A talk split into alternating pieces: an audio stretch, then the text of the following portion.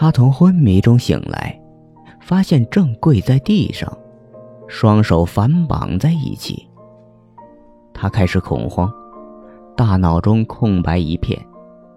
有两个问题开始不断侵蚀着他的情绪：我是谁？我在哪里？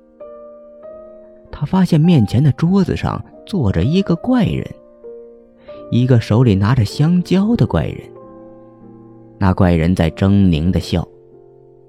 怪人的旁边立着一根金光闪闪的棍子，闪得他睁不开眼睛。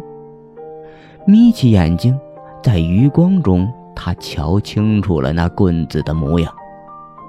两头金箍，中段乌铁银白，其间盘附着龙纹与凤篆，并砌有一行小字。他不认得那字体，但那行字好像会说话。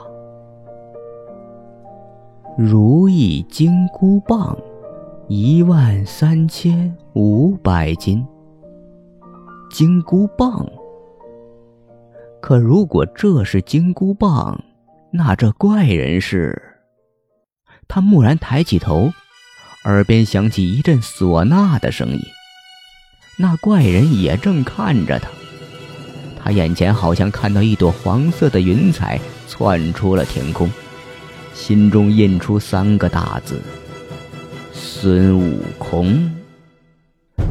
孙悟空把香蕉扒开，一脚跺在他的肩膀上，说道：“你个呆子，可睡醒了？”呆子，他一愣，为什么孙悟空叫他呆子？难道自己是？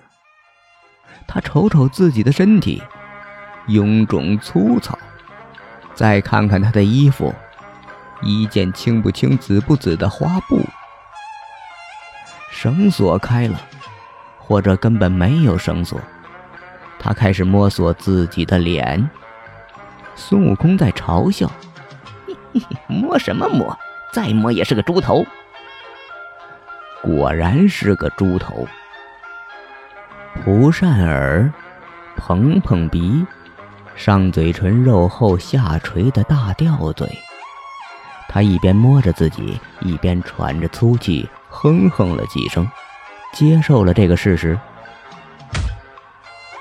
他刚挺直了身子，脑袋一疼，眼中冒出一片金星。孙悟空一棍子打在他的头上，疼得他满地乱滚。孙悟空的话在耳边回荡：“个死呆子，还没认错就想起来找打。”这一棍太疼了，猪八戒用手一摸，头上隆起一个包子大小的淤块，他只能抱着桌腿喊：“嘿，大师兄饶命！大师兄饶命！”找打！金箍棒又落到猪八戒的头上。孙悟空很不高兴地说：“谁是你大师兄？取经都取完五百年了，俺老孙现在是斗战胜佛，是圣佛。”是佛，不是你什么大师兄，喊佛爷。